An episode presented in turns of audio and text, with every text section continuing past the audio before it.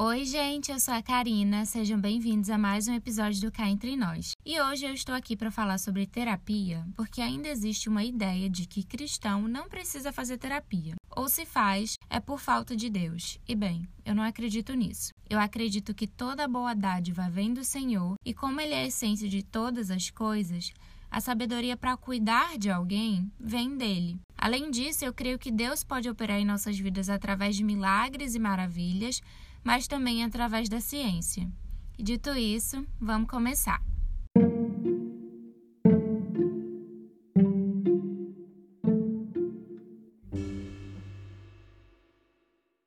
Existe diferença entre terapia e psicoterapia. A terapia contempla mais de uma área, como por exemplo, acupuntura, fitoterapia, hipnoterapia, cromoterapia e várias outras. Já a psicoterapia é voltada para uma específica que é a promoção do bem-estar mental. Além disso, existem vários tipos de psicoterapia que possuem as suas distinções em relação aos propósitos que pretendem alcançar. A psicoterapia é realizada por um psicólogo com o intuito de tratar problemas comportamentais e emocionais. E essas informações eu retirei do site da psicóloga Maria Cristina Munhoz, tá? Eu sou apenas uma jornalista curiosa, não sou psicóloga, quero deixar isso bem claro aqui. Anos atrás, eu falava que a minha terapia era escrever, e eu confesso que vira e mexe eu ainda solto isso. Eu sei que muita gente fala que cozinhar, fazer alguma atividade física, desenhar ou qualquer outra coisa é a sua terapia, mas não é. Existem hábitos que são terapêuticos e nos auxiliam a ter a vida um tiquinho melhor, como por exemplo, escrever me ajuda a descarregar os meus sentimentos.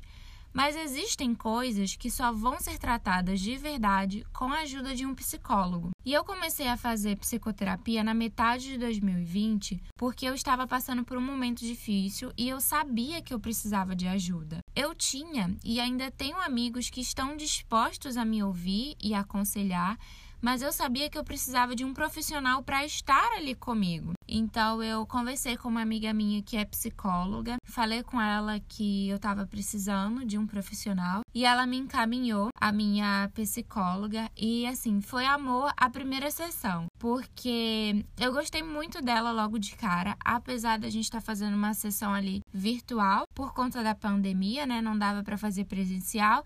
Além disso, ela é de um estado diferente do meu. E fazer a terapia por modo virtual para mim não foi nenhum problema, muito pelo contrário. Eu tomei um certo abuso assim de ficar muita ficar fazendo tudo online, né, por conta da pandemia, mas fazer a terapia não não é nenhum problema para mim, muito pelo contrário, né? Eu fico animada pro dia da minha sessão. E conversando com a minha terapeuta, né, ela falou que eu era uma paciente em exceção, porque muita gente tem dificuldade para se abrir logo de cara, né? Principalmente na primeira sessão que você tá ali conhecendo, para saber se você realmente vai ficar com aquela psicóloga ou não. E para mim foi muito fácil, porque eu sabia que eu precisava de ajuda, então eu pensei, por que não desabafar, né? Por que não colocar para fora tudo aquilo que está entalado aqui dentro? E assim, às vezes a gente acha que não precisa de ajuda profissional porque nós temos um bom amigo ouvinte. Mas a diferença é que o psicólogo vai nos ajudar a enfrentar o problema usando conhecimento teórico e ele nos faz pensar e tirar nossas próprias conclusões daquela situação. Enquanto o amigo muitas vezes vai ter uma opinião que pode interferir na nossa. Conversar com os nossos amigos faz muitíssimo bem. Afinal de contas, são pessoas que nós confiamos e conhecemos. Porém, conversar com alguém que estudou para te ajudar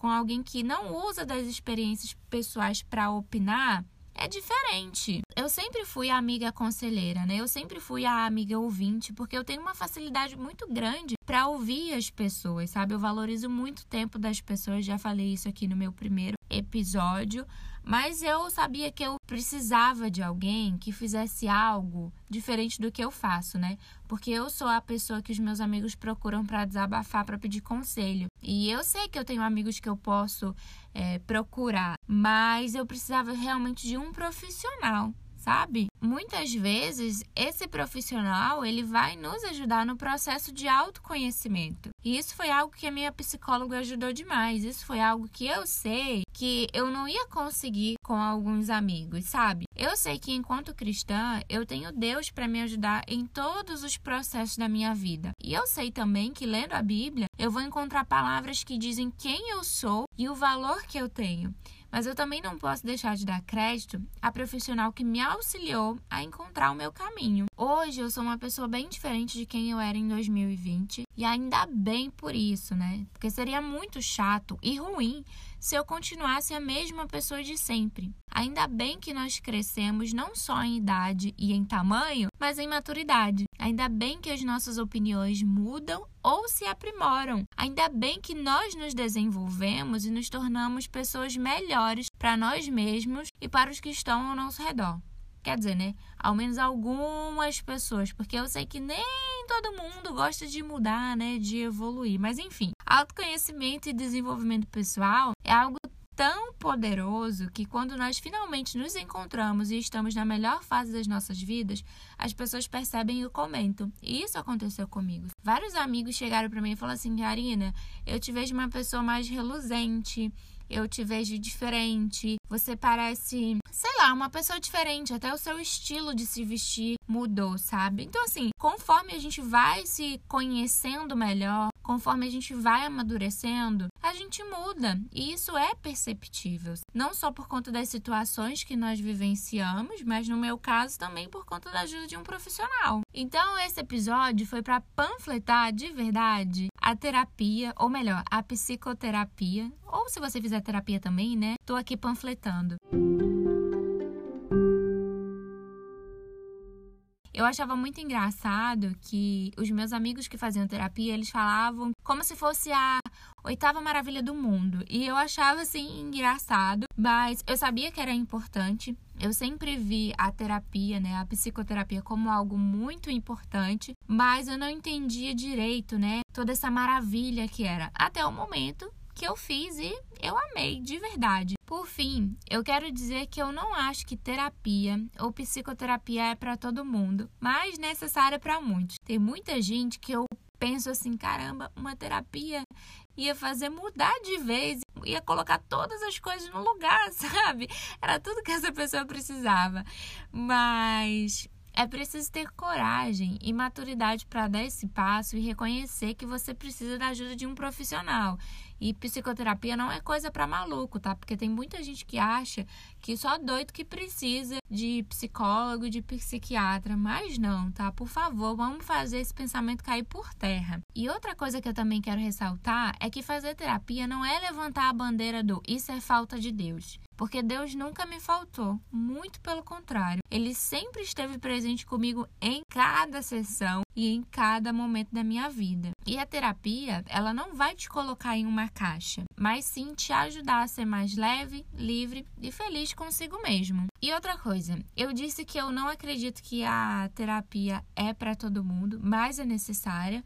E assim, se você tentou e não deu muito certo, né? Talvez não é que não deu certo ou que não seja para você. Talvez você não encontrou o profissional ideal, porque aquela pessoa vai te acompanhar por um longo período, né? Vai te acompanhar na sua jornada, nos seus altos e baixos. Então, por favor, não desiste de primeira, tá? Insiste, procura outra pessoa. Eu acredito que encontrar um psicólogo é como você encontrar a pessoa certa para casar. Às vezes você vai encontrar alguém que você vai amar logo de cara, como eu, e às vezes você vai encontrar o profissional na segunda, terceira tentativa. Então, fica firme aí. Esse foi o episódio de hoje. Se você quiser conversar um pouquinho mais sobre isso, é só me procurar em qualquer rede social com arroba carinamarquesSG e a gente se vê, ou melhor, vocês vão me ouvir no próximo episódio. Um beijo enorme, tchau!